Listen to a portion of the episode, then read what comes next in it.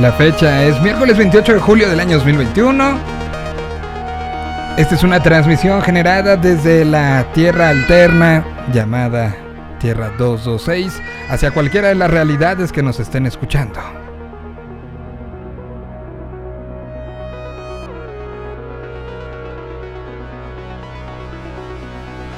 Esto es una pequeña crónica de lo que ha pasado en las últimas horas, en esta realidad paralela.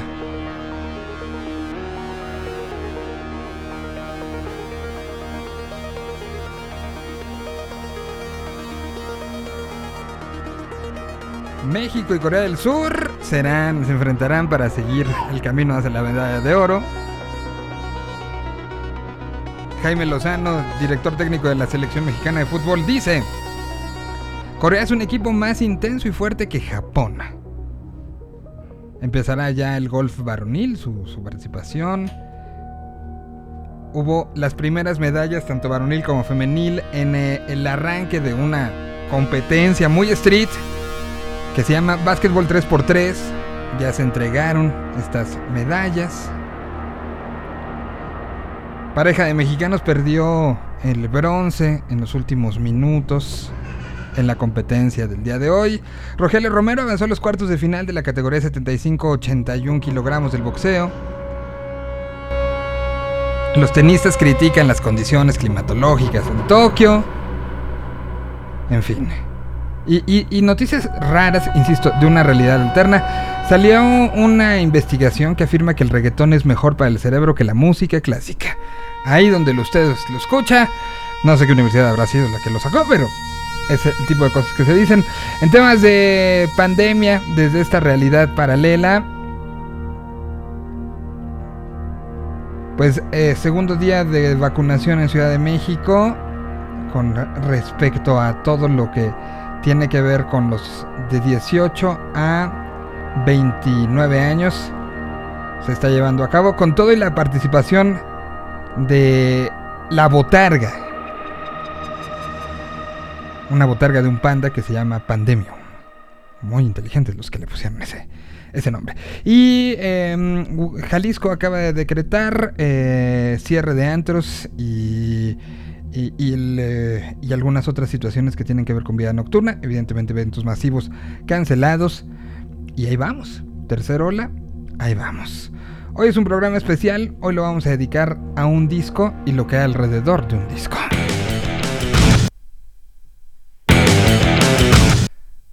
De este disco.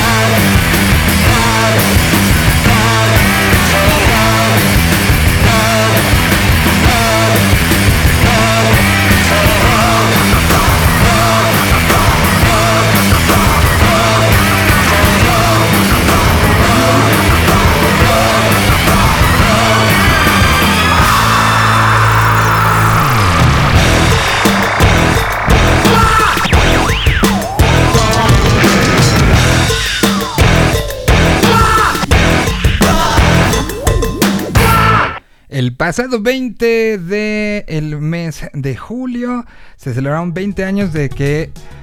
20 eh, años de que los babasónicos dijeron lo que significara esto que fuera, que seguía siendo rock. Y eh, pues de una u otra manera es lo que usamos como parámetro porque salió el día de, eh, pues empezaron a salir ya justamente con esta, a los 20 años de esto, de la salida de esto que fue editado por, por, por eh, después de que los babasónicos salieron de Sony. empezaron pues un, momento como muy importante y es un disco sumamente importante y lo están festejando sacando algo que se llama tan freak y tan popular Gésico 20 años. Es eh, pues tal cual es el primer podcast oficial de los babasónicos y hablando de la historia del disco que, que, lo ponen en el comunicado oficial ¿eh? la historia del disco que invitó al rock a pasar al siglo XXI así lo están eh, ellos manejando y eh, un poco en este, en este tenor, pues decidimos hacer algo que hablara de lo que hay detrás de la historia del disco que invitó al rock al pasar al siglo XXI. O por lo menos es lo que intentaremos. No sé qué está pasando con mi cámara. Estoy ya eh, en un... Ay, creo que ya estoy. En una comunicación hacia dos puntos del planeta Tierra con dos personas que estuvieron muy de cerca hace 20 años de lo que pasó. Y entonces esto es el detrás del detrás. ¿No? O sea, así lo, lo, vamos a poner. Y voy a saludar.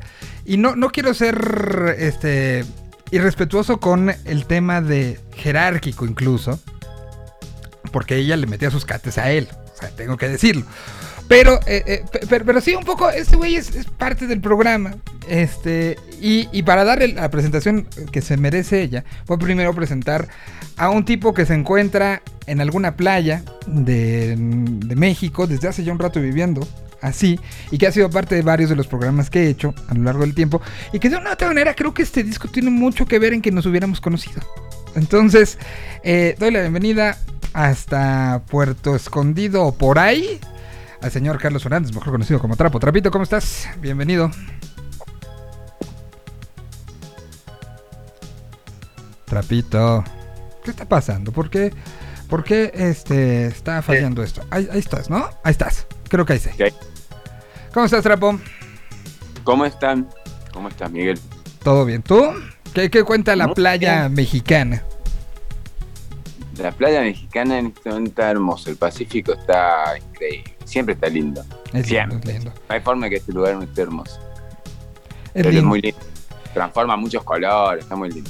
Y bueno, ¿te acuerdas tú qué hacías hace 20 años, en ese 25 de julio del 2001? No. El 25 seguro que estaría pendiente de que, de pasaran, de que llegaran los discos, de pasar por Musimundo a ver si estaban de ver si habían llegado los pósters, de salir a pegar pósters y ese tipo de cosas. Y, había alguien que te, que te, bueno, les, platico, Trapo es este, normalmente parte importante de, este programa y, de, pues, de, colaboraciones que hemos hecho desde mucho tiempo. Este, tío, no sé qué esté pasando, voy a cambiar la, cámara porque creo que nos está fallando una de las, este, de las cámaras. Ahí, ahí creo que estoy. Eh, y eh, decía yo que Trapo pues, nos conocemos hace un buen rato. Hemos este, trabajado, eh, pues, lo, he invitado a diferentes colaboraciones. Y, creo que nos conocimos justo en esta época. Hace 20 años. En, de 20 esta época. Y empezó esta, esta relación de amistad, de relación laboral, relación de muchos sentidos. Y gracias a él conocí a quien eh, en un momento sí se puede considerar como que fue tu jefa, ¿no? Como en ese momento era mi jefa. Como que tenías que. De hecho, fue mi jefa hasta que dejé de trabajar en Popar, básicamente. Ok, a quien tenías que, De, que, fuera mi jefa. Y, es un personaje importantísimo en la historia del detrás de cámaras del rock argentino. Alguien que ha visto pasar, pues sí, tengo que decirlo, a todo mundo y a todo mundo ha regañado en su momento y a todo mundo ha ayudado también en su momento. Alguien que ha puesto el corazón en justamente contar las historias que vienen detrás de una canción, que vienen detrás de un disco, que viene detrás de, eh, pues un momento que está viviendo una banda y un momento pues cultural, ¿no? Tuve la oportunidad de conocerla hace cerca de 20 años, justamente, mientras ella eh, eh, trabajaba, no particularmente para este disco, pero nos conocimos un poco después. Y doy la bienvenida a este programa a la gran, y, insisto, la gran, y preguntémosle a cualquier músico argentino, dará solamente que buenas referencias de ella. La gran María Nolte está el día de hoy en este programa. ¿Cómo estás, María? Qué gusto saludarte hasta Buenos Aires, que veo que hace frío, ¿verdad? Hola, ¿qué haces, Miguel? Hola, Trapo. Sí, mucho frío acá en Buenos Aires y por suerte me acaba de zafar mi, mi sobrino porque no tenía auriculares, así que estaba, había anulado la cámara y tratando de escuchar que hablaba.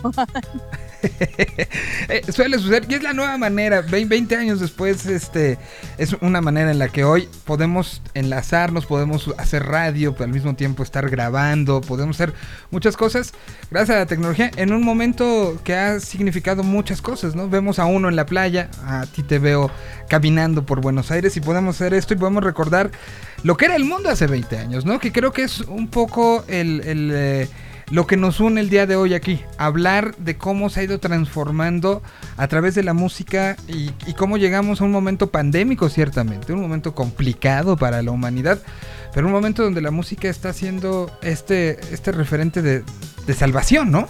Un poco. Bien.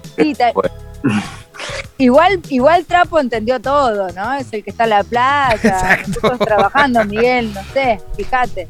Sí, sí, sí. Es eh, el, único que entendió hacia dónde iba. Que ustedes no tomaron nada más. Todavía. Todavía. Todavía. No sabemos después. Pero bueno, eh, eh, María, justo y me da muchísimo gusto, pues te toca a ti hacer el lanzamiento de algo que parecía evidentemente no, no se podía prever lo que iba a pasar con este disco, ¿no? O sea, eh, al momento de escucharlo, sí, es un disco que volaba la cabeza y tuve la oportunidad de, de ver y platicar con gente que hace 20 años recibió el disco por parte de acá en México y que empezó otra historia y que estoy viendo si se pueden sumar a esto en un ratito más. Pero allá en Argentina, ¿qué pasaba? Cuéntanos un poco cómo era antes de entrar con Babasónicos ¿Qué pasaba en la escena musical? A ustedes dos les tocaba un momento donde, como bien decía este Trapo, un momento donde ir a la, a la, tienda de discos era parte del trabajo de la promoción para ver dónde estaba puesto el disco, ¿no? Para ver si habían llegado, para ver si la gente preguntaba. O sea, todo giraba sobre el disco hace 20 años. ¿Cómo era la industria de la música alternativa en Argentina hace 20 años? Bueno, a ver, a mí lo que me pasó, una de las anécdotas con Jessico, es el disco más robado de todas las discotecas. O sea, se las robaban y había que volver a reponer, porque en esa época estaba el físico. Entonces, cada corte de, de Jessico había que ir y reponer en la discoteca el disco completo. Por ejemplo. El disco más robado, ese hay que apuntarle. El disco más robado de, de, O sea, llegaba la gente, lo tomaba y salía este, por patas. Sin problema. Era una práctica bastante, este, ¿cómo decirlo? Si un disco se desaparecía bastante seguido de la discoteca de una radio, quería decir que el disco estaba bueno. Ok. Era un buen inicio, de cierta manera, era un buen indicio. Ok, y, bueno, ¿y cómo era eh, eh, el asunto? ¿Cómo se, se, llegaba? O sea, hoy vemos pues se hace un comunicado, se manda por mail, eh, se suben a las plataformas las canciones, se hace toda la estrategia para que esto salga. Pero ¿cómo era presentar un disco hace 20 años? Creo que por ahí podremos poner ejemplos. Ahí ya me tocó también recibir este recibir el disco quemado que traía el sencillo antes de que llegara o ya en otros casos recibir el disco así ya pues como manufacturado con serigrafía, que era el sencillo y que era la primera parte. O sea, había todo un proceso de, trabajo. ¿Cómo era el proceso en Argentina? Bueno, era la gacetilla, había que imprimirla y adjuntarla al CD. Obviamente los temas los mandábamos antes a la radio con un demo y, la verdad que había que hacer todo un camino porque obviamente los babasónicos eran muy de underground. Nosotros teníamos que hacer un crossover y presentarlo en radios que por ahí te decían, Baba, ¿quién? O sea, nos costó un montón al principio y acá Trapo te puede decir que muchos te decían que no, que tardó y, la verdad que nosotros confiábamos ciegamente en, lo, en, Jessico y obviamente en la banda. ¿Se acuerdan la primera vez que lo escucharon? O sea, en una clásica junta de la, de la disquera. Eh, me imagino que, habrá sido Moles o no sé quién habrá sido que trajo el disco, se los puso. ¿Qué, qué, pensaron cuando lo escucharon? No, Mary sí lo así. Yo estaba en Córdoba y yo tenía que aguantar que llegara, que saliera de Buenos Aires, que llegara, que lo distribuyera. Y en esa época, como era físico, los adelantos no se mandaban tanto, porque si se perdía era un problema. E, era un momento muy, como de los más fuertes de piratería física, ¿no? O sea, si perdías un disco o perdías ah. un máster, olvídate que ya estaba en la calle, ¿no? Sí. Total. No, en ese momento, eh, no recuerdo si fue Alberto el que lo trajo, fue Roberto Costa. Y escuchamos tres canciones y fue por votación que quedó el loco, que para mí era algo que rompía con todo lo previamente escuchado. El loco no, no, no, no tenía nada que ver con la canción convencional. No, eh, totalmente. Era algo diferente, totalmente diferente. Entonces hubo una votación. Y de hecho, nosotros teníamos tocadiscos, que era el sello de Pop Art, que era lo, que tenía rock. Entonces tenía ratones paranoicos, tenía rata blanca, y con babasónicos se abra Pop Art discos, porque era pop, donde luego entran Turf, Juana la Loca, y en su momento se había quedado subterránea para lo que era todo lo que es reggae, pero con el correr del tiempo quedó Popar Discos para todos. Pero Babasónicos abre Popar Discos. Ahora, eh, eh, eh ¿qué, se hablaba? Babasónicos venía de eh, la carta de retiro, ¿no? del trabajo con Sony. de Sony Music, exactamente. y... Yo estaba en Sony, yo trabajé en Miami también. Yo empecé con ellos en Miami. Y Miami, en Sony habían tenido un pico muy grande con Transesomba. Transesomba había metido un hit de radio y, Patinador Sagrado, todas esas habían entrado fuerte. Los dos discos siguen, eh, fueron más, más oscuros, o sea, más, en su búsqueda, más, más en lo que quizás sí se escuchaba en ese momento en, en, otras partes y que, las radios en Argentina no pasaban rock, o sea, eh, eran o radio de rock o radio de no rock directamente. No había, no tenías muchos huecos para poder meter eso. Y, Miami. Perdón. Un disco. Y con se cortó con este disco uno, un dos temas para rock and pop que no tenía el crossover de Mega y la Siena, acordate, Trapo. Exacto. Eh, eh, nosotros empezamos a hacer eso. Veníamos, eh, María y Alberto habían trabajado en multi, yo había trabajado en multi y veníamos, y una de las cosas que obviamente en la multinacional no puedes hacer es esa división o elegir un corte para un lado y para el otro, porque no se puede, porque bandas internacionales y todo eso. Entonces teníamos esa posibilidad, esa libertad y, y con Babasónicos empezamos a hacer ese tipo de cosas. Porque Babasónicos venía del rock Miami había sido un disco que Sony, mm, la verdad, no había trabajado más que un corte. Y era un disco larguísimo, es un disco de 22 canciones. Un disco, si se quiere, dentro del mundo babasónico, es un disco muy largo y muy denso. O sea. Y en el podcast ellos cuentan un montón de, cosas y situaciones que obviamente llevaron el viaje de, de Miami a Jessico pero al principio Jessico era el disco de Babasónicos, una banda de rock. Salía en el suplemento sí de Clarín, una nota en las revistas de rock y las notas en las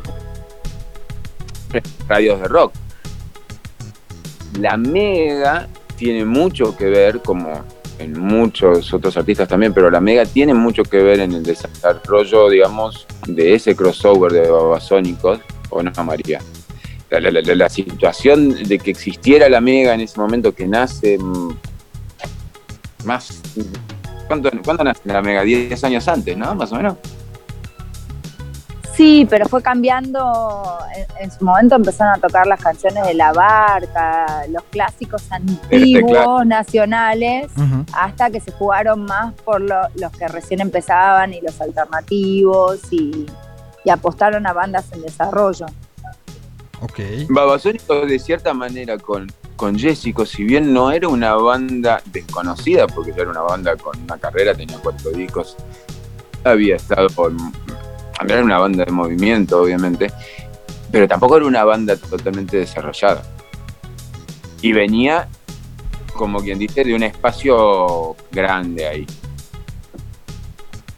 Espacio que fue llenado con justamente lo que fue pasando con este disco que hoy estamos hablando de lo que hay detrás. Salió este podcast hecho por los Babasónicos, ya está disponible en prácticamente todas las plataformas y eh, se habla del disco, pero nosotros hoy estamos haciendo un pues sería como un complemento este, a las historias, porque esto es lo que estaba detrás, detrás, ¿no? No nada más detrás del disco, sino detrás de detrás del disco. Hoy estamos platicando hasta diferentes puntos de quienes se encargaron de la promoción y de que esto llegara a muchas historias. Ahorita voy con, con la canción que fue el primer sencillo y quiero que me cuenten quién fue de los medios de comunicación de ese tiempo quien primero dijo, órale, me juego con si, fue fácil, fue difícil. Ahora lo vamos a platicar. Aquí está esta canción. Que entonces fue por votación. Elegida como el primer sencillo que se iba a conocer una, un disco pues con el que se la jugaba mucha gente. Y que iba a abarcar mucho de lo que fue pues la plataforma de rock de allá para acá. Soy víctima de un dios frágil temperamental por mí, se fue a bailar, se fue a la disco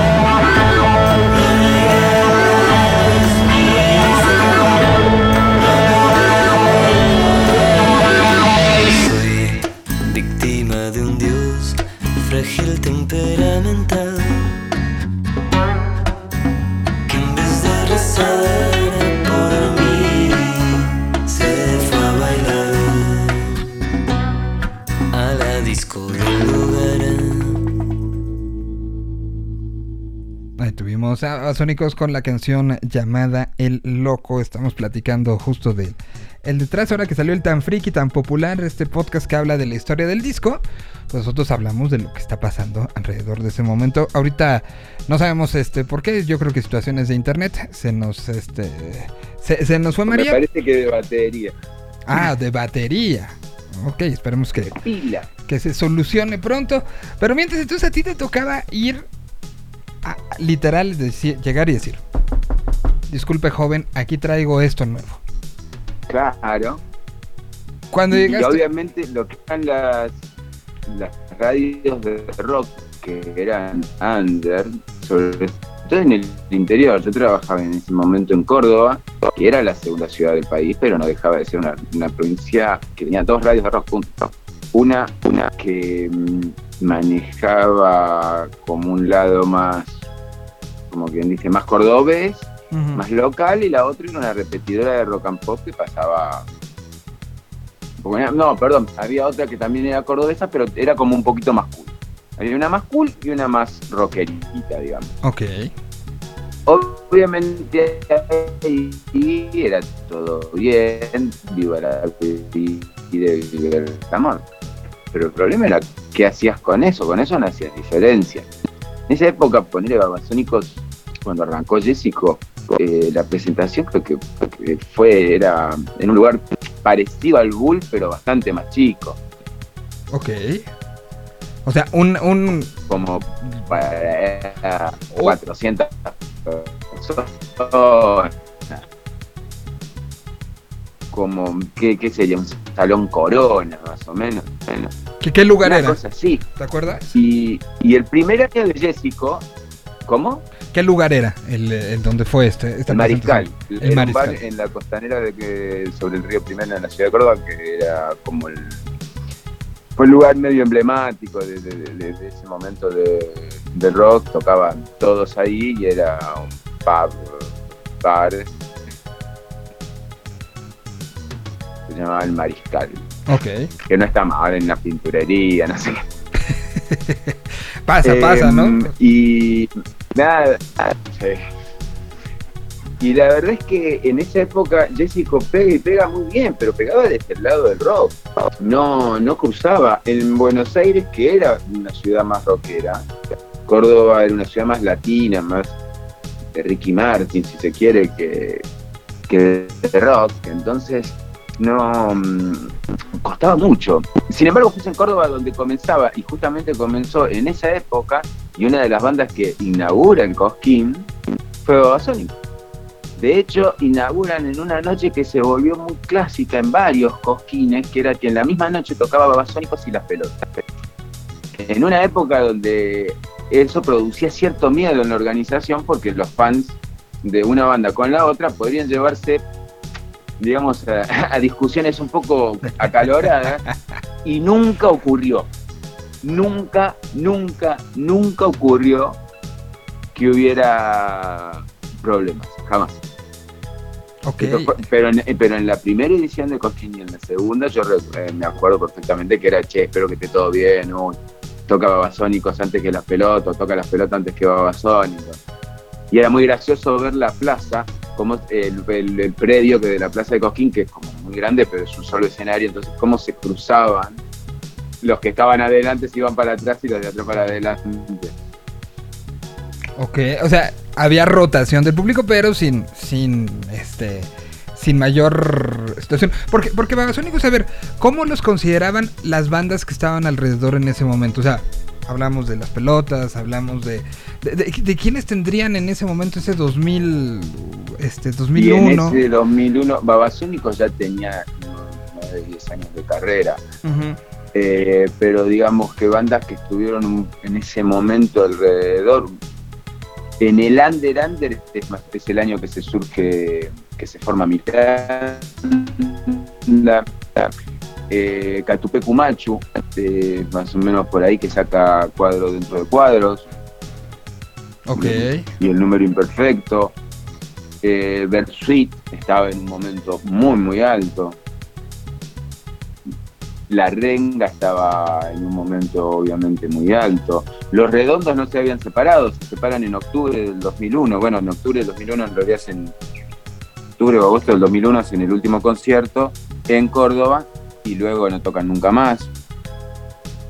La Argentina era un caldo. Bueno, Argentina siempre es ese- esa ciudad de la furia extendida, ¿no?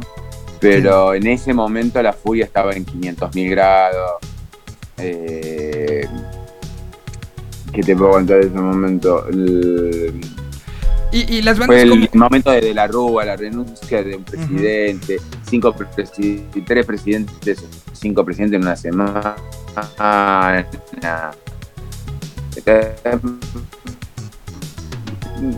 El dólar las nubes, los bancos cerrados, la gente no puede sacar sus ahorros. Esa era, esa era la circunstancia que se vivía en Buenos Aires cuando todo esto pasa. Pareciera que, que pasó hace menos tiempo, pero estamos hablando de todo esto hace 20 años. ¿No? 20 años que consolidaron un cambio sumamente importante y este disco, y creo que es lo que coincidimos muchos, es un disco que vino a, a renovar ciertas cosas en toda Latinoamérica, ¿no? O sea, eh, el, el mismo, la misma entrada del disco a México, como, como, como vino después de, de que con este disco empezó realmente la relación de una banda que hoy ha hecho auditorios nacionales, ha hecho Palacio de los Deportes, ha hecho Vives Latinos, ha hecho, de hecho durante un tiempo era la banda internacional con más Vives Latinos, ¿no? O sea, era... El Babasónicos quiere muchísimo México, o sea, eso, en, charlas con ellos, ellos son muy felices acá y, y, creo que tiene que ver con la realización de un trabajo que ellos llevaron a cabo con mucha tesón y mucho, no, o sea, con mucho pensamiento futuro. Ujú. Cuando ellos eh, comienzan a llegar a venir a México, vienen cuando todavía eran Anders allá. Exacto. No es que vinieron como la banda, ¿no? O sea, y ellos hicieron como una carrera, siempre estuvieron muy, eh, siempre tuvieron muy en claro eso. Siempre tuvieron muy en claro, ellos, ellos siempre tuvieron muy en claro varias cosas, por eso los discos son buenísimos. pero pero tienen una relación con México personal, directamente muy personal. Y, eso se refleja en la historia de justamente la salida de Jésico. Se las platico después de escuchar esta. Canción con la que abre el disco.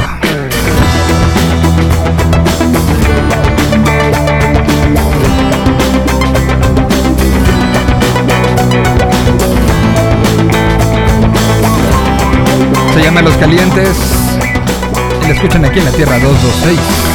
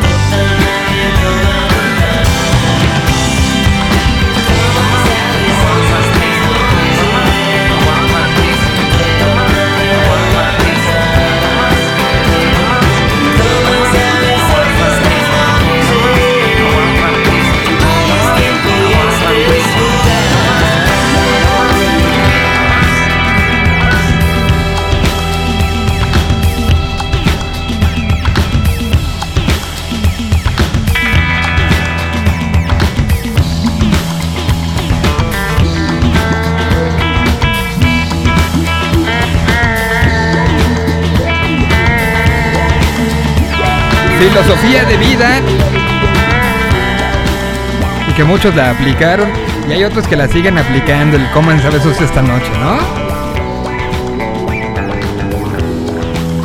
Son los babasónicos del disco que está cumpliendo 20 años. Track número uno, Los Calientes.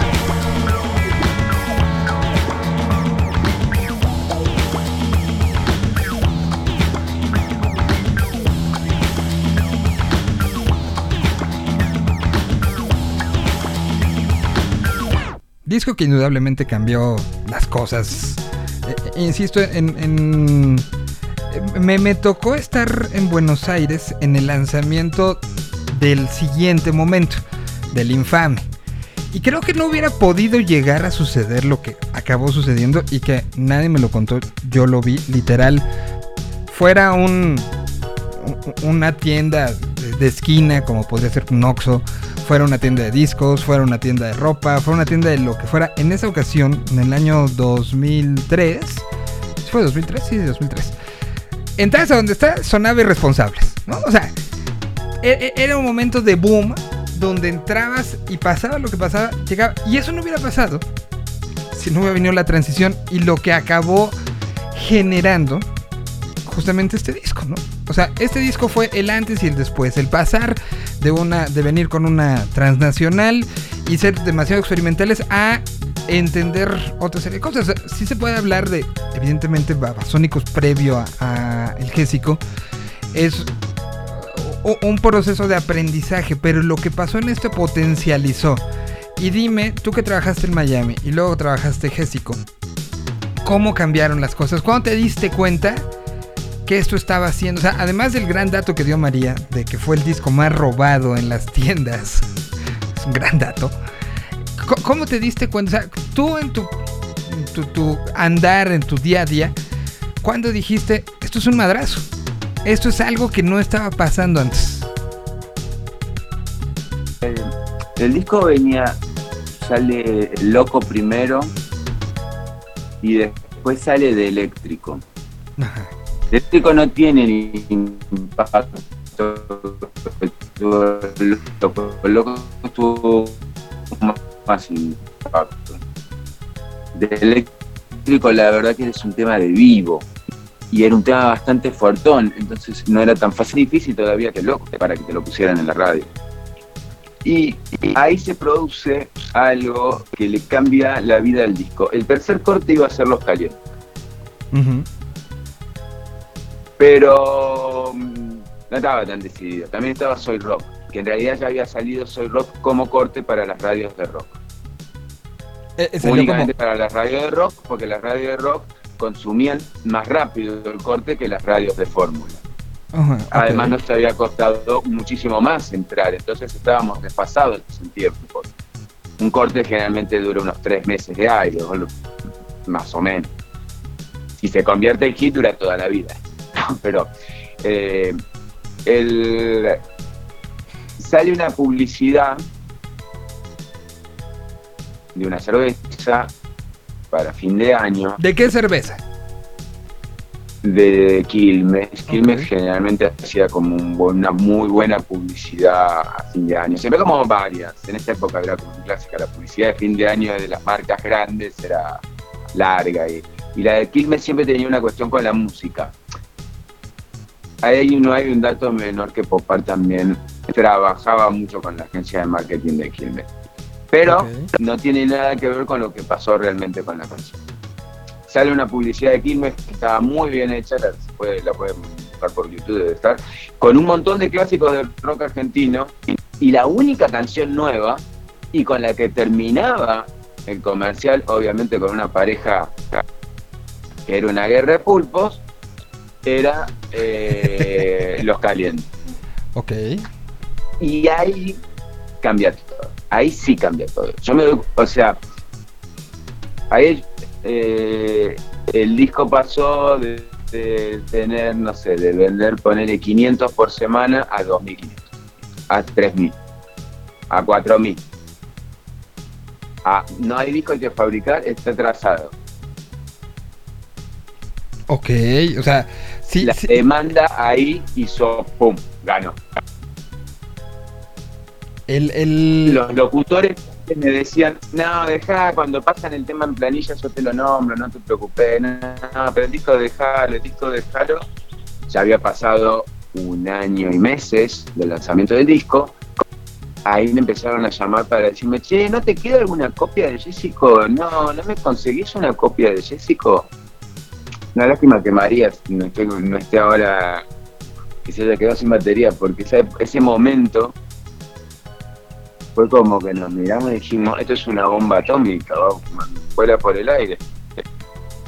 Y fue tan así que el, lanzamiento de Infame se pospuso y en el y la verdad que Infame es una continuación en Argentina eh, y sale en el medio de la gira de Jessico. Porque Jessico tiene esa vida normal que venía teniendo el disco, de un disco normal muy bueno de Babasónicos, que iba creciendo en público, que iba juntando más y demás. Pero cuando aparece Los Calientes, se produce un crossover que, que ahí sí cambió todo. Ahí sí cambió todo. Ahí es donde, con Los Calientes es que cambia el disco. El disco es un disco increíble por donde lo veas. En las radios de rock terminó teniendo casi 5 o 6 cortes. Ahora, eh, ¿qué, ¿qué costó más trabajo? ¿Las radios de rock o las radios de fórmula? ¿No? Estas radios que tocan 40 canciones. Las, radio- las radios de fórmula, las radios de fórmula no tenían, eh, no, no pasaban rock. Pasaban clásicos, pasaban, no pasaban, era muy poquito así, tiraban un tema. No. Eh, el rock comienza en esa época, y Babasónicos y Jessico tienen muchísimo que ver, a tomar a las radios de fórmula. Y fue con los calientes, entonces, o sea, más allá de El Loco. Y Los Calientes fue la, la- la llave que abrió todas las. Los Calientes fue la llave que abrió todas las cerraduras. Flotó por el aire de, todas lados. Más allá de que es una canción increíble, que tiene una cadencia bárbara, que la letra juega para donde juega, que, es un. eh, son esas canciones que se produ- que, que producen magia, qué sé yo, eh, Don de Miranda, hay un antes y un después de Don, Totalmente. No, no sé, me, me imagino mm, Microbito, o sea, A, a ese hay, nivel. Tacuba tiene, tiene varias, porque así, Tacuba y Babasónicos, por ejemplo, comparten una forma que, que es muy loco, porque ambas bandas crecen casi en paralelo. Y se pasa con, cuando eran todos muy chavos. Porque tanto Cafeta como Babasónico son bandas de adolescentes que crecieron juntos. Eso para mí fue, yo siempre lo noté, siempre noté un puente y, y Jessico y Cuatro Caminos, también más o menos comparten la época, Sí. Jessico Infame con Cuatro Caminos, hay un puente artístico o- o- o- o- para mí muy, muy notorio, donde esas dos bandas se levantan y, y marcan una tendencia en toda Latinoamérica. No existiría Zoé, no existiría Diamante Eléctrico, no existirían, o existirían, pero sería de otra manera, sin. Cuatro Caminos y sin Jessico o Jessico Infame, porque en el exterior creo que fue más infame el que rompe al artista, o sea, el que, el que hace que el artista explote. Sí, y, o sea, fue, fue como, como el, el- el seguimiento. Gésico puso una, una semilla muy, muy clara en medios de comunicación y en público, que después con Infame empieza a brotar y creo que con Anoche ya. Es cuando, cuando se convierte en algo. Recuerdo un, un show en el extinto Salón 21, donde Babasónicos Era, era un festival, no recuerdo el nombre del festival, pero Babasónicos acaba saliendo a tocar a las 2 de la mañana. ¿no? Que, que para Argentina es normal, ¿no? Pero para acá no, y menos si había empezado a las 6 de la tarde, ¿no? Y, y recuerdo y a- a Edu eh, junto a la consola, el manager de Babasónicos, eh, junto a la consola volteándolos a ver, viendo que eran las 2 de la mañana y estaba, no te voy a decir que estaba lleno, porque ya mucha gente se había ido, recordemos el sistema de transporte colectivo a partir de la medianoche no opera más. Entonces, eh, pues yo, creo que sí habría poquito arriba de la mitad del lugar llena. Y volteaba él para un lado, para otro y decía, ¿tú crees que ya, ya habremos entrado a ser una banda importante para la gente en México? Y mi, respuesta fue, güey, muchos de ellos no tienen cómo regresar a su casa. Y aquí están. Y, siempre fue este, este brinco y esta búsqueda de, de babasónicos que empezó justo en estos momentos. Hablemos ahorita de lo de México. Eh, y aquí está esta canción. Que además tenía justamente estos elementos que dieron una identidad sonora muy fuerte a ese arranque del milenio. Aquí está Rubí.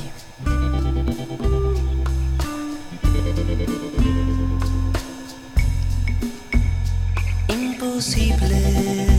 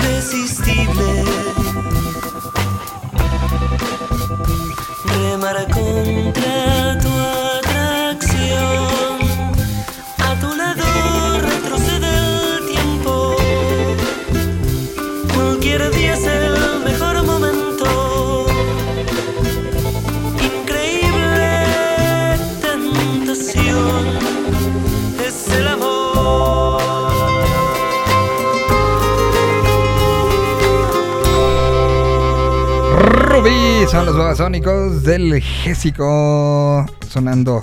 Este día que estamos haciendo un recorrido aprovechando el podcast que sale contando las historias, contando nosotros las historias detrás de las historias, eh, como un complemento a los eh, cuatro a los cuatro capítulos que están y está entrando en estos momentos a esta plática quien de cierta manera vivió la responsabilidad de la salida del álbum en México.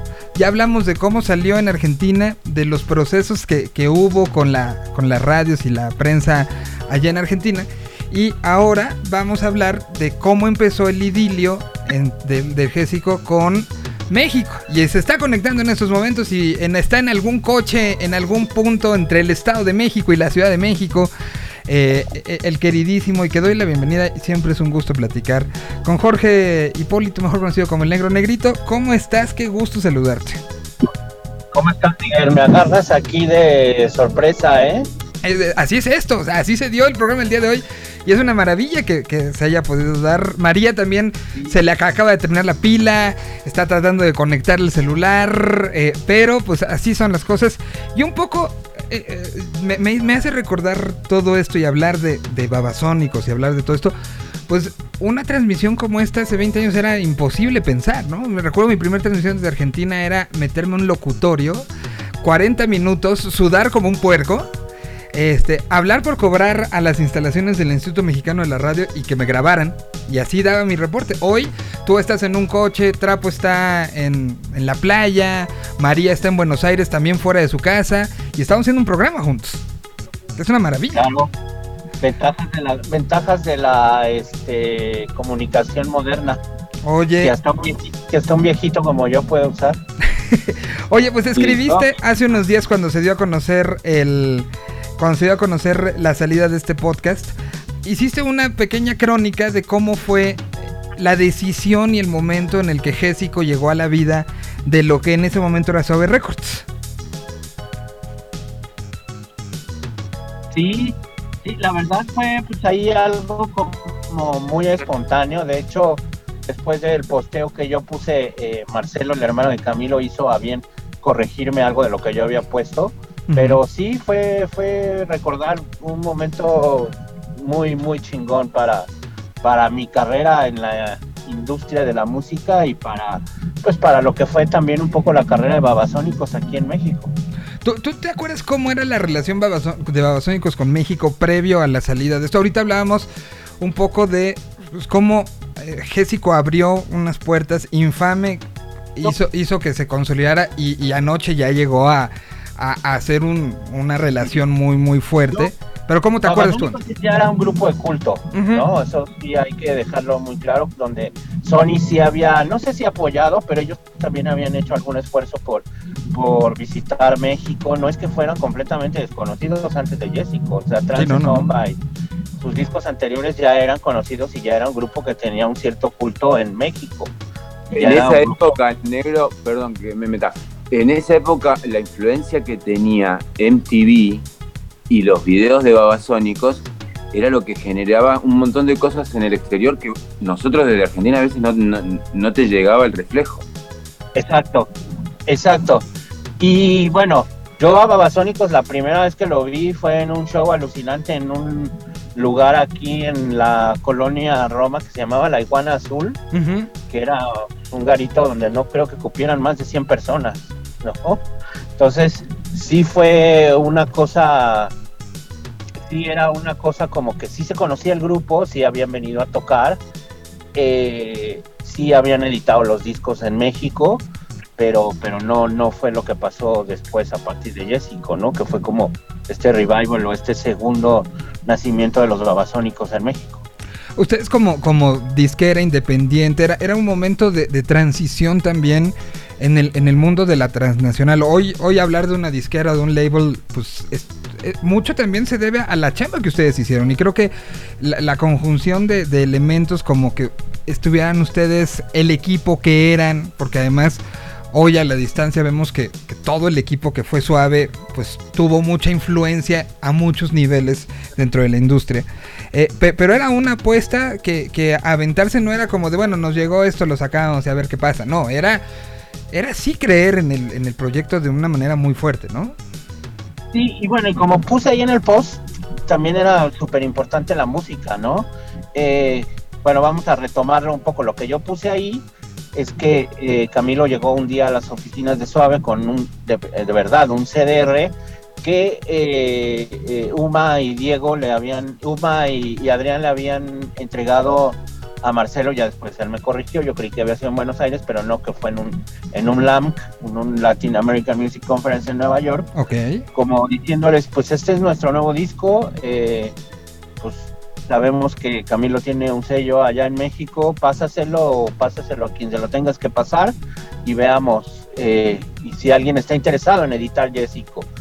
Eh, creo que Camilo ya tenía, yo no, o sea, el resto del equipo de Suave no, no teníamos ningún tipo de relación de amistad ni nada con los babasónicos, pero sí fue que Camilo eh, en ese momento que llegó puso el CDR en una junta, eh, escuchamos, ¿no? Y desde el primer tema quedamos completamente enganchados con el Jessico y todos votamos, esto hay que sacarlo, ¿no? O sea, esto hay que sacarlo ya en México. Camilo hizo los arreglos con Adrián de inmediato y el disco no tardó mucho en salir, ¿eh? yo creo que fue uno de los discos que más rápido sacamos aquí en Suave en México. Y bueno, ya fue... que casi en paralelo, inclusive. Sí, exacto.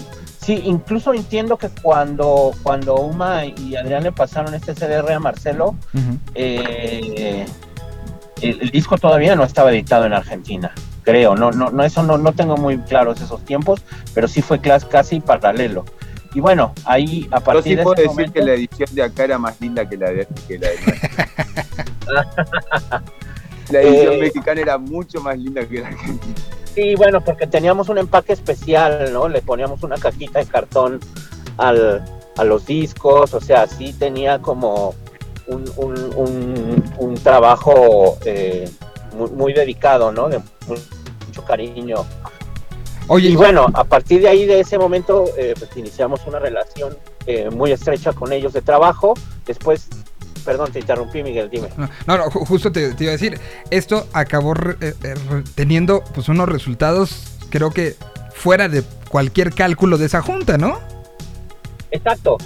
Como que nosotros no, no, no creíamos lo que, lo que, lo que estaba por venir y yo creo que el grupo también estaba un poco tanteando este regreso a México y fue muy, muy grato para todos. Desgraciadamente, como se sabe, la vida de Suave fue muy corta, no le pudimos seguir, eh, dar seguimiento a, este trabajo como nos hubiera gustado, pero por lo menos ese tiempo y el lanzamiento del disco y esas primeras fechas que vino a ser Babasónicos a México nos hicieron forjar una amistad muy linda que a la fecha eh, nos preciamos todo el equipo de Suave de conservar con ellos. Yo incluso estuve hace un par de años, en las últimas fechas que, que vinieron ellos a tocar acá, una en la Carpa Astros y otra en el, Pepsi Center. Y bueno, fue, fue así, es como encontrarte con hermanos, ¿no? Con primos que no ves hace mucho tiempo. Sí, no, totalmente. Yo, yo recuerdo, en mi caso, yo estaba apenas entrando a órbita y recuerdo un especial que se le dedicó como, como muy fuerte y que se hizo mucho ruido, de que vino Adrián y estuvo con Héctor Douglas, te acordarás de esa entrevista que fue como de dos horas, güey. O sea, Que, sí era como de, wow, ¿qué, está pasando? ¿Por qué se le está dedicando tanto a, un disco que, pues también hay que decirlo, en esa última etapa, eh, eh, órbita lo, lo, cobijó muy fuerte, ¿no? Sí, sí, claro. Sí, sí, no, fue, fue un trabajo de, mucha gente, eh, incluyendo al grupo que también ellos sentían y, que pusieron mucho empeño en hacerse presentes, porque nosotros no es que diéramos tour support o algo así, no, ellos vinieron con sus propios recursos a impulsar de la mano con nosotros el trabajo de lanzamiento del disco, que bueno, el disco musicalmente con su calidad hablaba por sí sola, y, fue eso, ¿no? Que, que, fue un trabajo completamente en equipo hicimos muy buen clic con Edu Roca, con el que también a, la fecha me precio de conservar una muy buena amistad. Y, pues eso, ¿no? Ese es el resultado y son de los discos que más orgullo nos dieron sacar en Suave y está ahí siempre muy presente y ahora que salió esto del podcast fue que me, que me recordé y que bueno, 20 años, ¿no? 20 años. Piensas en 20 años y, pues, es un chorro de tiempo, pero a la vez es nada, ¿no? Oye, este, Trapo, ¿qué se decía en Argentina de cómo estaba funcionando el disco en México y de todas las estrategias que hizo Suave?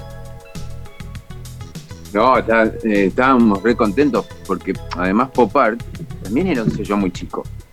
También era un sello que estaba recién arrancando y era un sello que, que, estaba... eh, había un movimiento de, rock que tiene mucho que ver Pop Art y que tiene que, mucho que ver los festivales. Fue todo el resurgimiento de festivales. Entonces, de repente de que una banda, después de Soda Stereo, se sintiera esa repercusión afuera y empezaban a... Cuando vos veías la edición de Suave, decías, puta, ¿van a trabajar el disco en serio? Porque no era una edición barata, ¿entendés? Entonces vos sentías que estaba, que, así iba a pasar algo. Que, eh, sí se sentía. En ese momento MTV y los videos eh, también marcaron una situación y bandas como como Babasónico supo sacarle muchísimo, muchísimo jugo. Porque toda la videografía de Babasónico está buenísima. Y inclusive para Jessico hacen dos videos de una sola canción. Exacto, sí. Y justo ahora que, que, me vino todo este Remember, pues también me puse como a buscar los videos, ¿no? Y el video del loco es una cosa espectacular, ¿no? Y encontré el documental, que es un documental, creo que no, no es reciente, pero sí, que se llama como algo, cómo nació Jessico, y, y, y sí, es lo que ellos ponen ahí un poco, ¿no? Que, que primero ellos eran como muy, muy, una parte muy importante en la producción y creatividad de sus videos, y que mucho para estos videos de Jessico ya dejaron que alguien más tomara como la batuta y también el resultado fue espectacular, ¿no? En eso, en el arte de, de los discos también. eh, creo que también marca la madurez de una banda que llevaba casi 10 años, ¿no? Eh, eh, Las cosas no pasan porque sí. eh, o sea, no- no- creo que Jessico es así como luego infame y la carrera total del artista es una consecuencia de una coherencia. Babasónico tuvo una coherencia muy constructiva, muy para adentro, pero Jessico marca muchas cosas distintas. Que un sello independiente, que un arreglo totalmente diferente, el arreglo de ellos era totalmente diferente a cualquier otro artista, que eh, fue una banda de rock que pasó a sonar en las radios de fórmula, los videos, marca un marcó tendencia. Oye, ¿y, y O sea, cómo, son de esos discos que doble vida, no sé. cómo sale el Jessico Mega Mix y el Dance Mix? Que, que acaban saliendo como, como necedad un poco de la banda, ¿no? Y de como una idea de, de extensión cuando se los plantean. ¿Esos salieron acá en México Negro? ¿Los sacaron ustedes acá o ya no?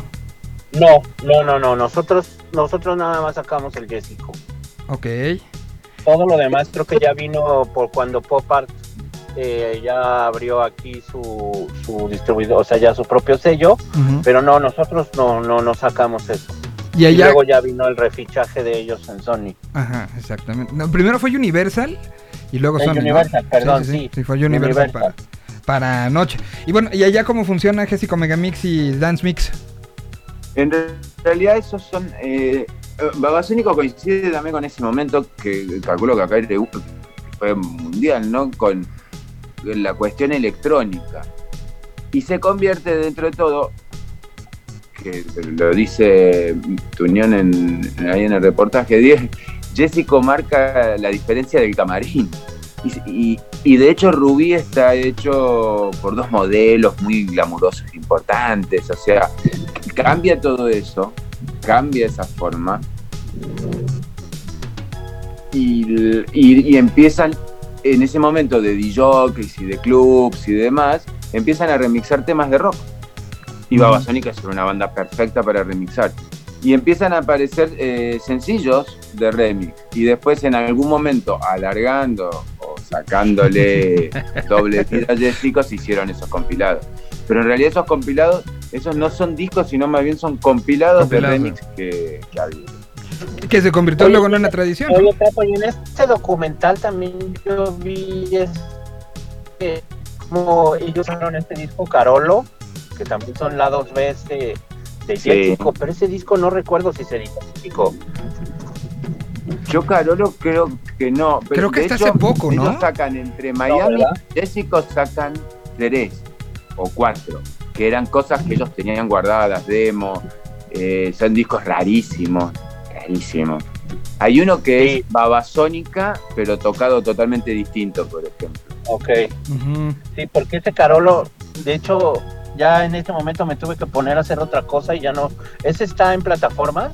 Sí, sí, ya Sí, sí está en está en plataforma. plataforma, sí. Ok, Sí, sí, es una ok, le voy a- tapa- Le voy a pegar una buena escuchada. Bigote. Sí, es como un bigote. Y bueno, pues eh, yo, yo agradezco mucho, Negro. Sé que estabas en tránsito y seguramente ya estás Sí, llegando. De hecho, ya estoy llegando a mi destino, pero bueno, un, un placer. Y, y eso, ¿no? Y, y repitamos Esa- esto esa pronto, onda ¿no? de que ellos tocaron, no sé si en Luna Park o no sé dónde, el Jessico completo. En algún momento deberían de venirlo a hacer aquí. Yo creo que sería un exitazo. Hablemos del Vive Latino. Me lo voy a comentar a Edu un día que, que me lo tope. Imagínate en un Vive Gésico completo. Lo Sí, firmo un ahorita. Metropolitan, un Metropolitan, el Jessico completo sería un exitazo. Eh, Sería un... O sea, un lugar más íntimo, ¿no? Más, más, más, más chico. Totalmente. Por lo pronto yo te agradezco mucho y repitamos esto pronto, negro. Cuando quieras, Miguel, ya sabes que para mí siempre es un placer estar contigo en los micrófonos. Igualmente mando un abrazo muy muy grande. Gracias por haber Un abrazo respondido para a ustedes, un abrazo, Trapo, también para ti. Abrazo, abrazo grande. Y gracias a ti también, Trapo, por, por haber entrado a hacer esto. ¿Te parece que le pongamos aquí cierre al tema Gésico? Hay creo que todavía hay otras cosas que platicar, aprovechando que estás aquí, que estás tomándote el día en la playa. Eh, entonces, ¿te parece que cerremos un poco esta, esta plática que tiene que ver con, con un disco tan importante como es el Gésico y platicamos de un par de cosas más? Dale. Pues cerramos evidentemente con la que es una de las canciones importantes, que es de Eléctrico, ¿no? Va a venir... Nunca vamos a olvidar la cara de ese pescado. Exactamente. ¿Va a venir, no va a venir? ¿Y saben qué? Dice la historia, escúchenlo en el podcast, pero creo que no llegó.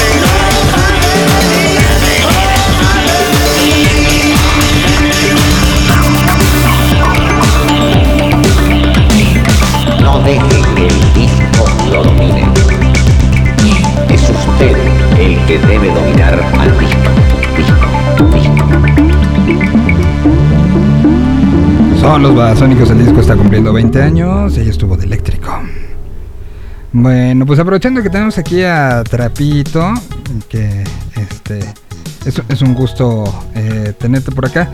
Em, palo Pandolfo, ¿no? Una noticia triste, una noticia fuerte que se recibe esta, esta semana, pero creo que tú mejor que, que, que- que yo, em, pues nos puedes contar un poco de, de no solamente de quién era Palo, sino de la importancia que, que tenía para la escena musical argentina. Y realmente una noticia re triste porque una persona que estaba, siento en un, creo que estaba en un gran, gran momento. Ojalá un día puedas hablar eh, con Alejandro Varela de él, Ale lo quería mucho. Y estaba tra- trabajando en este momento con varios proyectos, tenía, tenía Palo abajo del bolsillo. Palo artísticamente es, como, es uno, un héroe del under, con un inconformista y un buscador, ¿no?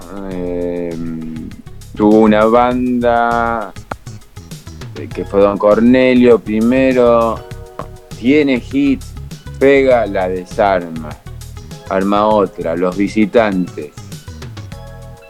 Vuelve a entrar fuerte en una época donde era, estamos hablando de los 80, ¿no? O sea, y, vuelve a entrar fuerte con los visitantes y vuelve a desarmar la banda. Después él entra en un- una búsqueda, una búsqueda personal, una búsqueda artística.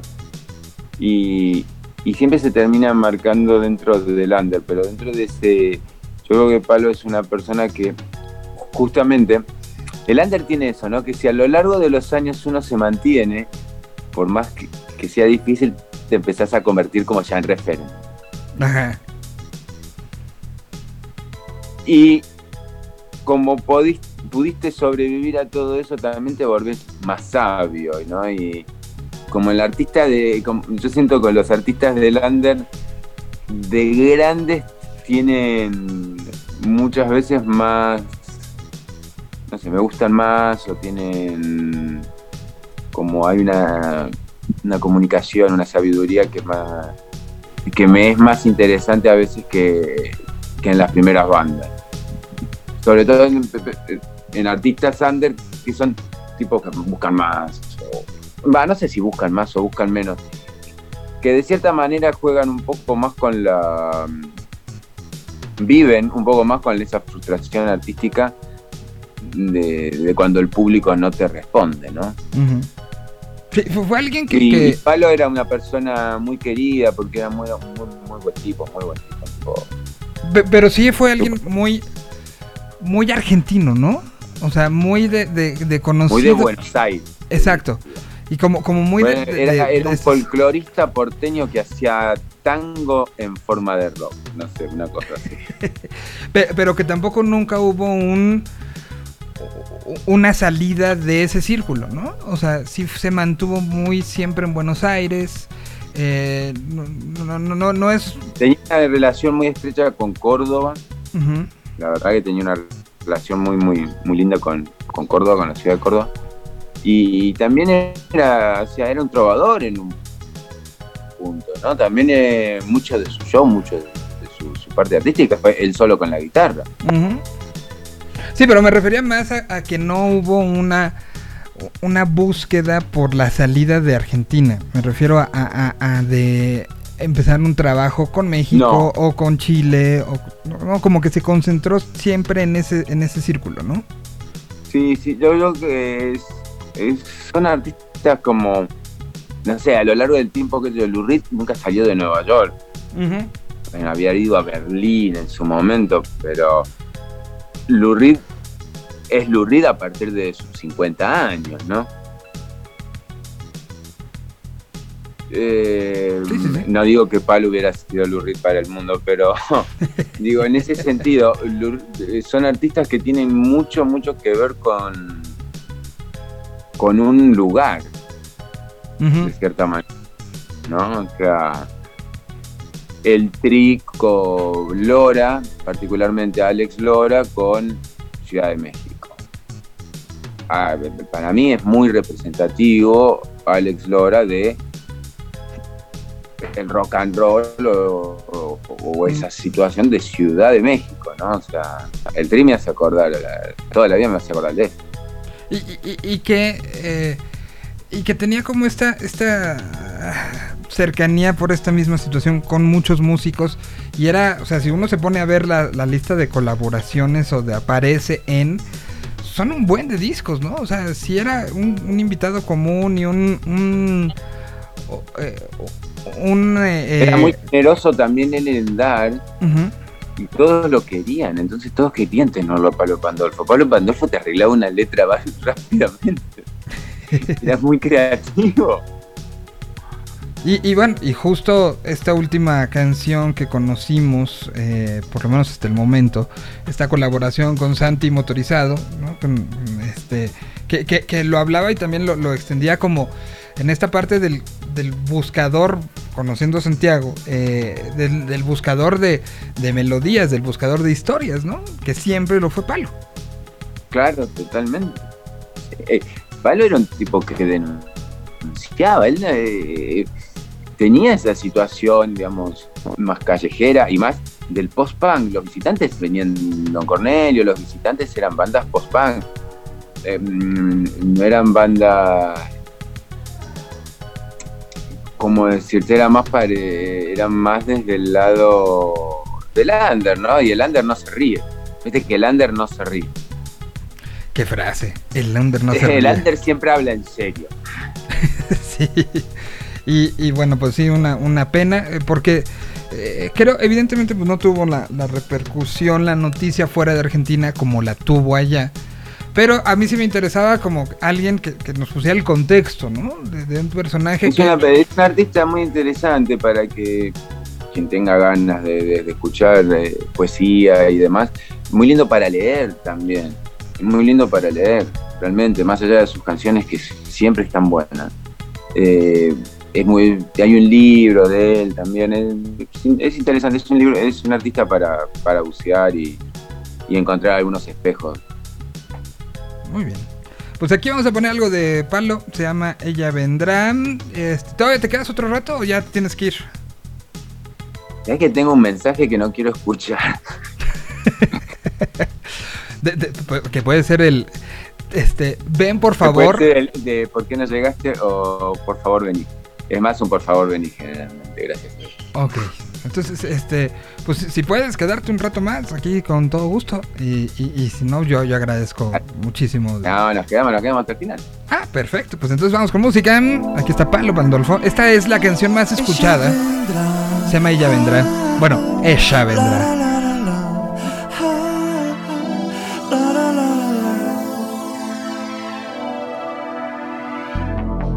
Las heridas que marcan mi cara secarán en su boca de agua. Siento que ella vendrá.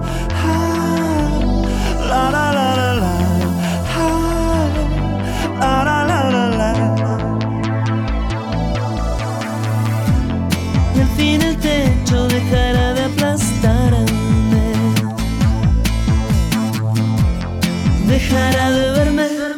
Solitario besando mi almohada. Solitario quemando mi cama, solitario esperándote. Siento que ella vendrá.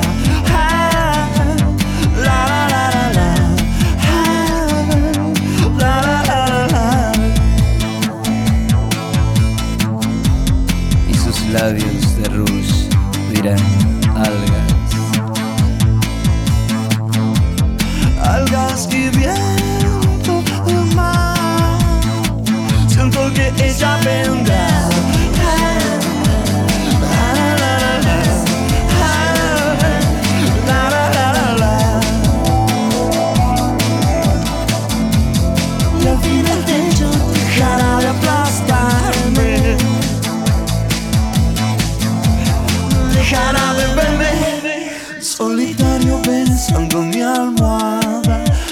solitario quemando mi cama, solitario.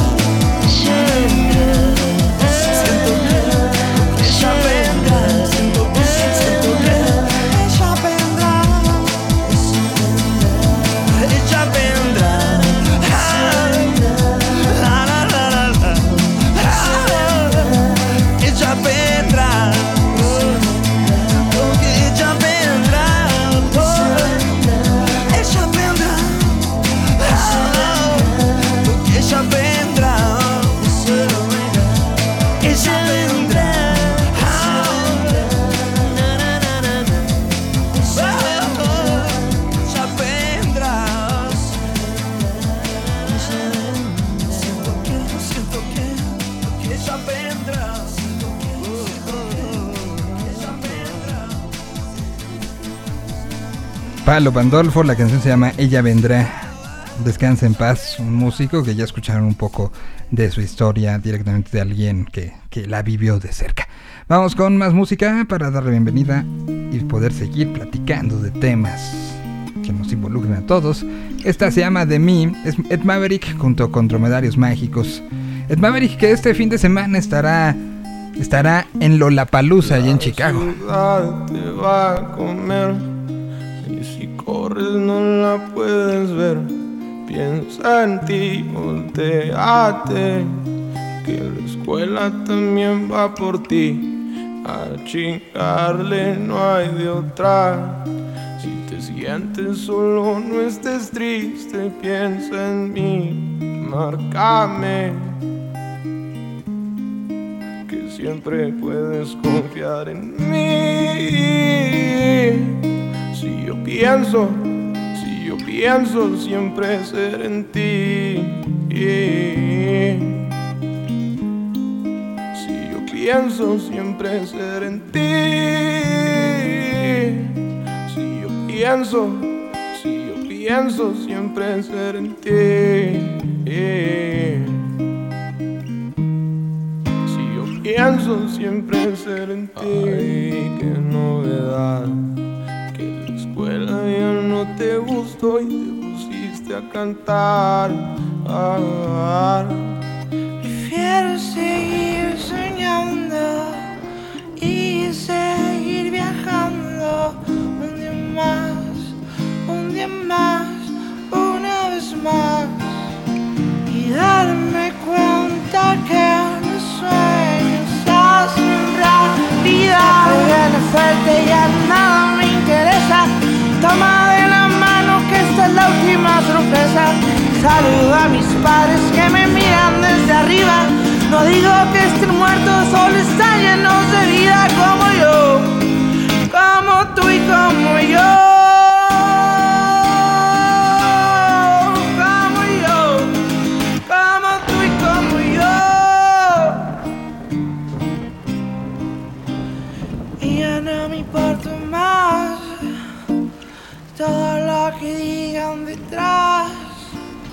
Lo estoy logrando, no se nota.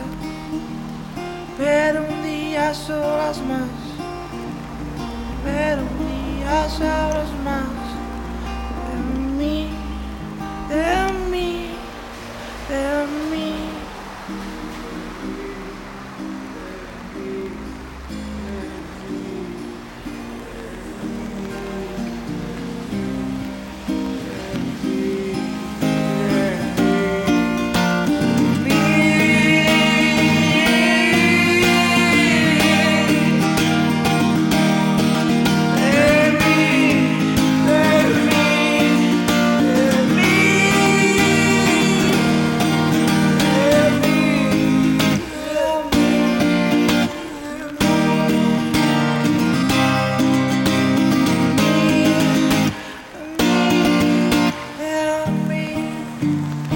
La canción se llama The Me. Es Ed Maverick colaborando para Dromedarios Mágicos. Sonando esta tarde.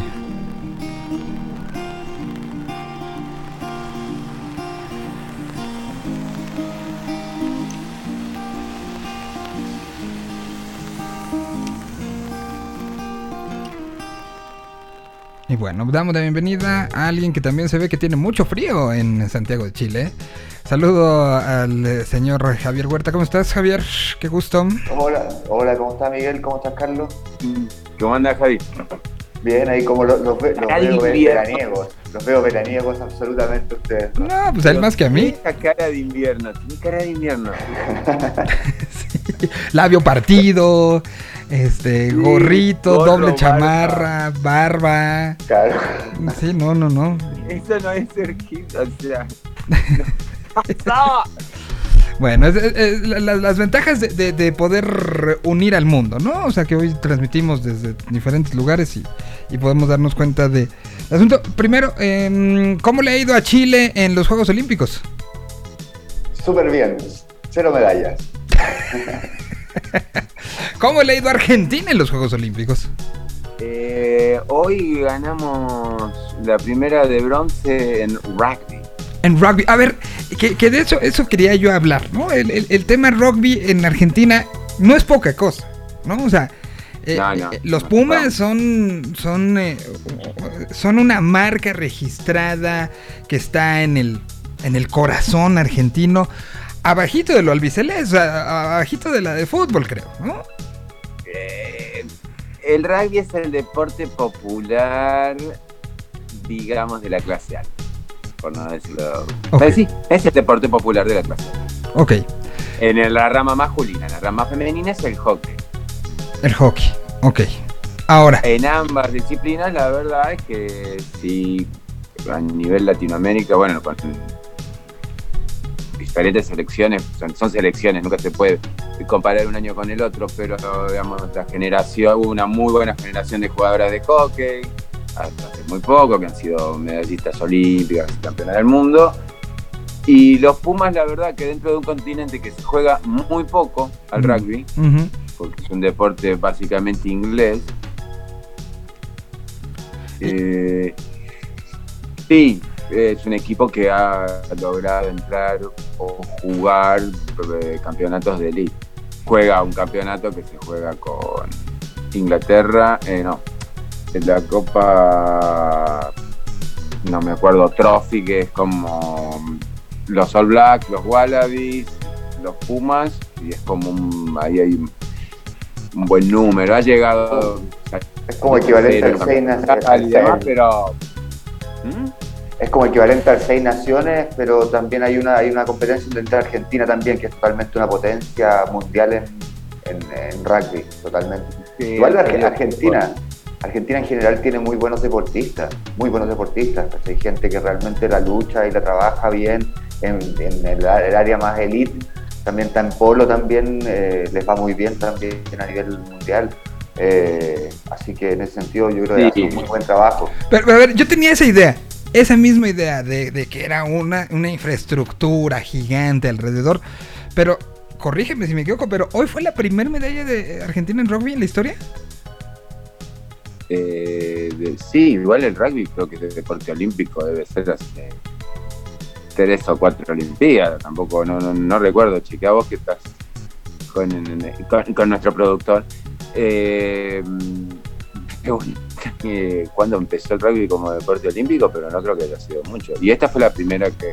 Argentina tal- en las últimas olimpiadas, salvo algunas excepciones como mm, la judoka Pareto, que en este caso terminó su carrera olímpica y ha llegado a hacer medalla de oro o algunas cosas individuales eh, en canotaje o, mm, o En así, básquetbol, pero en básquetbol hace No, unos no. años también. Y en básquetbol ha tenido una selección, un momento genial, que la generación dorada. De hecho, el Comité Olímpico le armó todo un video de una hora y media, un lindo documental acerca de lo que fue el efecto de la generación dorada de básquet, que fue la única que le ganó a Estados Unidos, básicamente. Sí, O sea, desde que juega la NBA, el único año que no lo ganó Estados Unidos, lo ganó Argentina. Totalmente. Y mira, ya vi, el rugby estuvo en los Juegos de París 1900 Londres 1908, Amberes 1920 y París 1924. Y después lo sacaron y pues hubo muchos intentos por regresar el rugby al programa olímpico se, y se materializó esto el 9 de octubre del 2009 cuando la inclusión del rugby eh, para los Juegos Olímpicos del 2016 y 2020 fue aprobada por los miembros del COI. Entonces, pues ahí está, ¿no? Este, por eso no había habido medallas. nos va más o menos bien, por lo general, pero individual, en, en- en- realmente en lo que las Olimpiadas tienen esa situación genial, que es el único momento de tu vida cada cuatro años que te interesa más quién lanza la jabalina, Que, que no debería de ser, a ver, ¿cómo- que aprendes el reglamento de lanzamiento del disco. Claro, pe- pero, a ver, eh, y- y- sé que los dos son muy futboleros igual que yo, eh, pe- pero sí, sí es un momento como de, de pensar, ¿por qué no vemos, por ejemplo, no sé, no sé cómo es en Chile y en Argentina, y se los pregunto honestamente, pero a ver, si uno ahorita se queda estupidizado viendo el voleibol, que es muy bueno, ¿por qué no lo vemos en los otros tres años? O sea, ¿qué pasa? Que no hay un, Bueno, una liga. Ahí podemos llamarlo, si querés, anota 0800 Chomsky. Y, y el señor Chomsky nos puede explicar por qué tenemos que ser así. Pero, No, o sea, eh, yo creo que tiene mucho que ver con eso, porque básicamente no lo muestran con la misma calidad. sí, no, no, no. No. sé si ustedes se dieron cuenta, pero en la Copa América y en la Euro, los planos de los resúmenes en YouTube eran exactamente iguales o que alguien me diga lo contrario que los de Konami en la PlayStation. O sea, er- eran los mismos juegos, era, era el FIFA. Sí, sí, sí, totalmente de acuerdo. Eso obviamente no es porque, uy, qué lindo plano. Sí, no, no, no. Totalmente de acuerdo. Pe- Pero, pero veo que hay interés, ¿no? Y esto, esto eh, eh, el resto del año, a ver, de no ser fútbol, ¿qué, otras, qué otros deportes son muy, muy este, seguidos en la televisión y en las coberturas de medios? Empezamos en Chile. O sea, después del fútbol, ¿qué otros del deportes? fútbol, eh, yo creo que pasa por el tema de los resultados también. En el caso de Chile, el tenis es el siguiente, Ok. el siguiente deporte que se ve, porque obviamente estuvo el Chino Río, Maxu González, sobre todo el tema de la Olimpiada, eh, es, es el discurso de todos los medios de comunicación. Eh, hablan de las medallas de Mazú, que sacó las medallas y que es el único que ha logrado eso. Pero después de eso han intentado introducir el básquetbol y han intentado introducir también el fútbol sala. Ok, el fútbol sala. Ok. Pe- Pero allá, por ejemplo, la NFL nada, ¿verdad? No, no, solamente ESPN nomás la da y obviamente que es eso. Ahora que este- con, con todo este tema de que ha llegado harto eh, venezolano y gente de, de otros países, están empezando a incorporar de alguna forma en las transmisiones ese tipo de cosas, pero todavía es muy lejano. ¿Béisbol tampoco?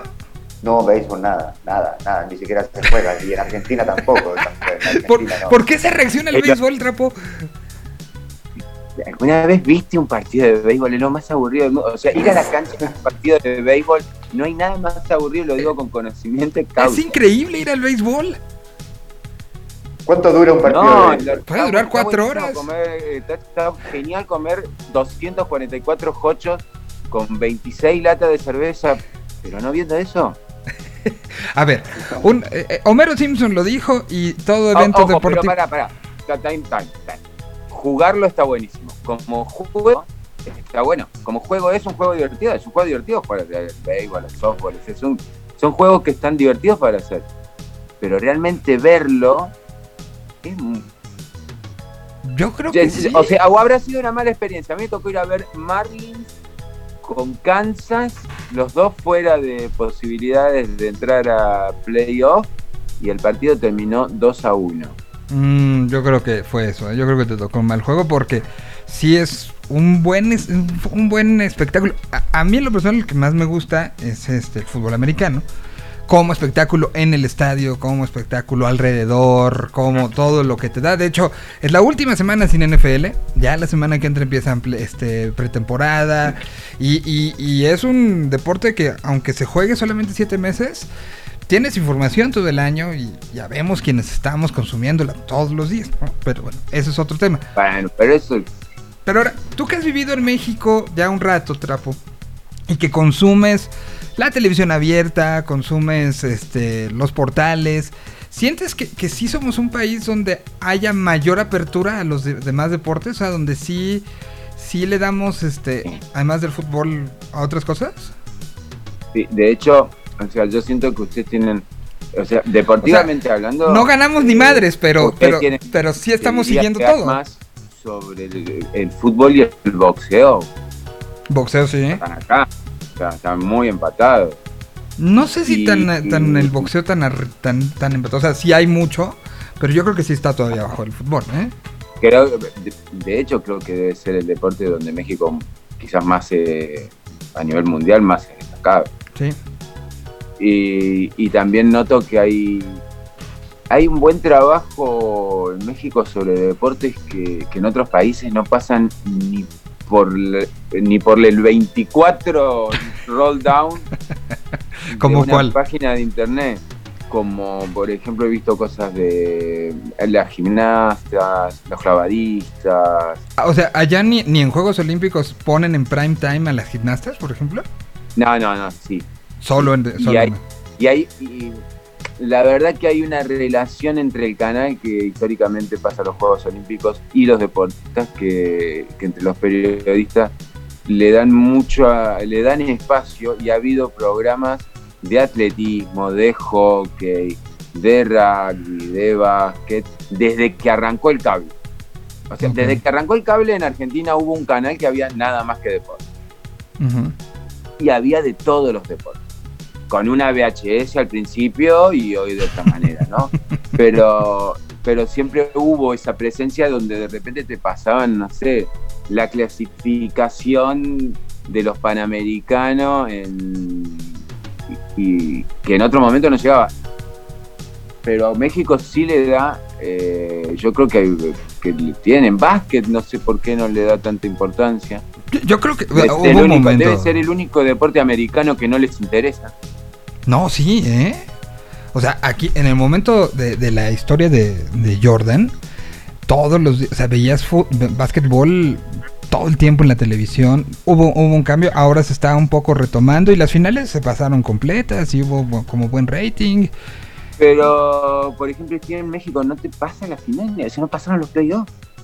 Solo, sí, sí, Yo sí. Varios, eh, varios partidos los, los tenía que enganchar desde el aire, eh, porque no, no, no, no, no salían, o sea, no. Sí, no, hay, o sea, hay, no. ciertamente hay mayor cobertura hoy a unas eh, a los playoffs del béisbol que O sea, béisbol pasan hasta béisbol estudiantil, o sea, Sí. eh, fútbol americano, bueno, sale Bien. prácticamente todo y puedes encontrar en la televisión por cable, este, hasta juegos de Pero, pero, pero saliendo, o sea, yo creo que, es un- eh, que eso es un poco algo que se está dando ahora. Van, están todos atrás del negocio. Y, y México es un país muy importante en el negocio y es el mercado más grande. La NFL no viene a jugar todos los años porque le encanta viajar en avión.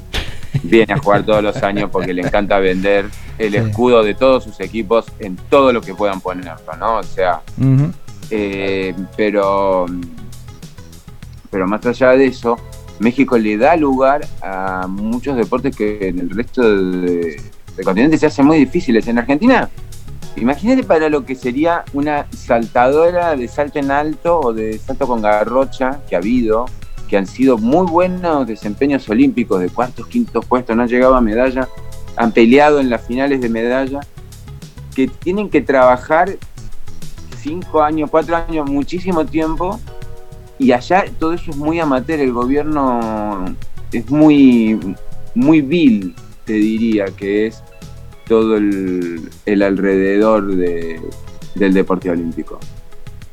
Creo que, en ese sentido, tanto Argentina como, como Chile, pero Argentina en ese sentido lo tiene mucho mejor trabajado por la cantidad de, de personas que son, entonces hay muchos nichos de deporte, pero creo que es súper importante el hecho de que nosotros tenemos una cultura que es exitista. Entonces, obviamente, si es cada cuatro años que se va a ganar una medalla, o cada dos años con un panamericano, una cosa así, no les sirve como lo que funciona con el fútbol, que tienes todo el año partidos, todo el año Pe- pe- competencias, todo el año generando movimiento, entonces se busca ese exitismo. Justo Y- a, a y lo que otro- voy, que, que el atletismo, por ejemplo, está el mundial de atletismo que es cada año, ¿no? O sea, sí hay cosas que podrían hacer que tuvieras una cobertura permanente, pero pues no hay, como bien decían, las figuras no son tan llamativas ni hay tanto negocio, ¿no? Y sigue siendo un tema. Ah, o sea, porque siempre negocio. tienes que esperar que aparezca o un Carl Lewis, o un Phelps, o un Usain Bolt.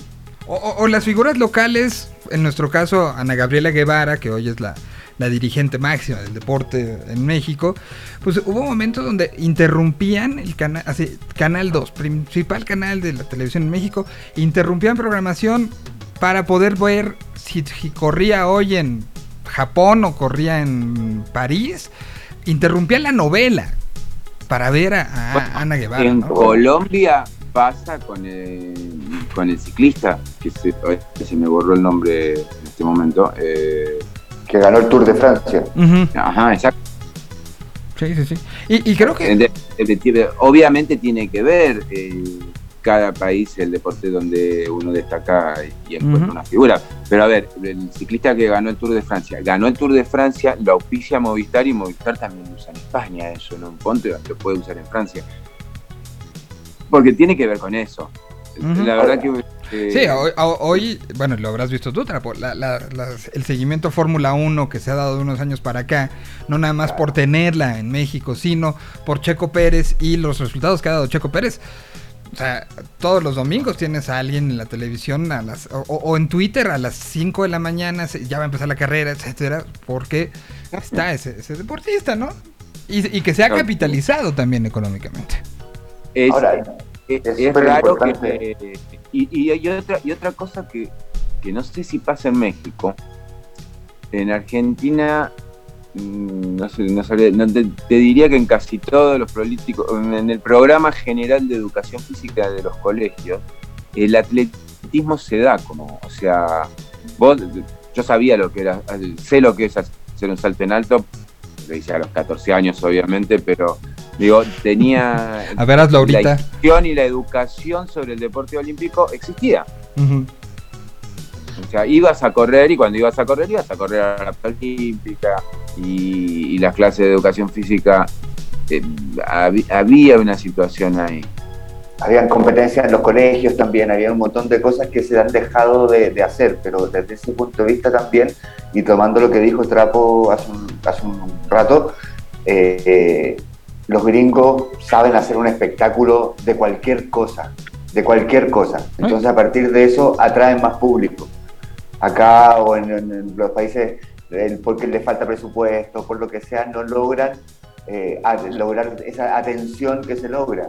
O sea, un partido de la NBA es un show desde que tú estacionas el, el auto hasta que llegas a tu casa. Sí. Y, y feliz pagas lo que tengas que pagar y tienen la polera, la, la polera en, la- en tu asiento del color para que se forme algo y tú seas parte de un total. O sea, hay una preparación alrededor. O sea, el mismo, el, el mismo que hablábamos del partido de béisbol, que creo que duran como cuatro horas. O sea, me queda un partido de fútbol de cuatro horas, te mueres, te mueres un partido de cuatro horas. Pero obviamente ellos te lo hacen esas cuatro horas, te lo hacen una maravilla de El espectáculo. deporte de show. es la excusa. O Es sea, la excusa, claro, y- y, show alrededor y negocios Y alrededor. una de las cosas todo. que está pasando justamente, mm, y lo voy a traspolar lo que acabas de decir, el deporte es la excusa para, para el consumo de algo. Y eso mismo, lamentablemente, un poco está pasando con los festivales de música. Los festivales de música se convirtieron un poco en eso. Sí, ciertamente. O Ciertamente. sea, la banda termina siendo una excusa, no importa quién, ya, vamos a tal lado. O por pertenecer, o porque había que ir, o porque estaba buenísimo, porque realmente está buenísimo, porque también entendamos que Disneylandia está buenísimo, ¿no? O sea, pero, mm, pero ese, ese Disneylandia en todos lados también deja de, a mi parecer, deja de hacer especial a Disneyland. No sé. Y- y- Porque se convierte en Yo creo que aspiracional. se vuelve todo demasiado lo mismo en un punto. Bueno, Y se pierde la esencia de lo que realmente es, que es el deporte. y, y- y cosas como lo que sucedió en las últimas horas con Simone Blaze, esta gimnasta este, que se retira y ya hace un rato que- se anunció que se retira de todo este, por la- el tema de salud mental. Creo que va a marcar un antes y un después. Voy eh, rápido muchísimo, o sea, y hay muchísimos casos sobre eso. Hay- El deporte olímpico es un dep- es dema- eh, yo levan- cuando yo entrené, yo en algún momento cuando era chico entrenaba natación y entrenaba con una persona que había sido nadador olímpico. Mi entrenador era el entrenador del equipo olímpico de Argentina. En Córdoba la natación era muy importante, en mi colegio por casualidad, porque obviamente yo iba a tercer, cuarto grado cuando entré, no tenía la menor idea, eran buenas. La cosa que yo entrenaba ahí. Yo iba a quinto grado de la primaria y había pasado al equipo de competición. Tenía que ir todos los días de 5 de la mañana a 7 a nadar dos horas y después tenía que volver a la pileta a las 4 de la tarde para nadar hasta las 8 de la noche. Lo, tres días en la- todo eso era de lunes a viernes y tres días en la semana tenía que ir una hora y media antes de la tarde para hacer eh, peso. Todo esto era po- porque entraba en el equipo de competición, que era donde te empezabas a formar realmente a ser un profesional de la natación en serio. Pues con eso arrancaba. Y ese entrenamiento lo ibas a mantener desde tu quinto año de, de- que tenía yo, 10 años, los próximos 20 años de tu vida. Y luego te estaríamos viendo, y luego güey. no Y luego. conocer ni el Papa, ¿entendés? Porque el Papa te iba a pasar por al lado tuyo y te iban a correr. O sea, cuando- Creo que se resume todo en esta frase, muchachos. Y es más, te voy, voy a quitar el voy a quitar el fondo para aquí lo resume todo. Esperen, porque algo sucedió. Ajá, ajá, ahora sí. Aquí va. Aquí está resumido, creo que todo. Cuando participas en eventos deportivos, no importa quién gane o pierda, sino cuán ebrio te pongas. Ahí está. Dicho mejor por Homero Simpson, no se podría. Y no nada más cuando participas, sino cuando los ves. También. No, perdone, creo que es una C, ¿verdad? Aquí está lo nuevo de Kinky. Se llama Bye Bye. Regresamos a decir Bye Bye nosotros. Me dijiste que empacara mi maletín. Fuera ya, fuera ya, fuera de aquí. Un abrazo frío y corto para no resistir. Levantaste la manita y me dijiste Bye.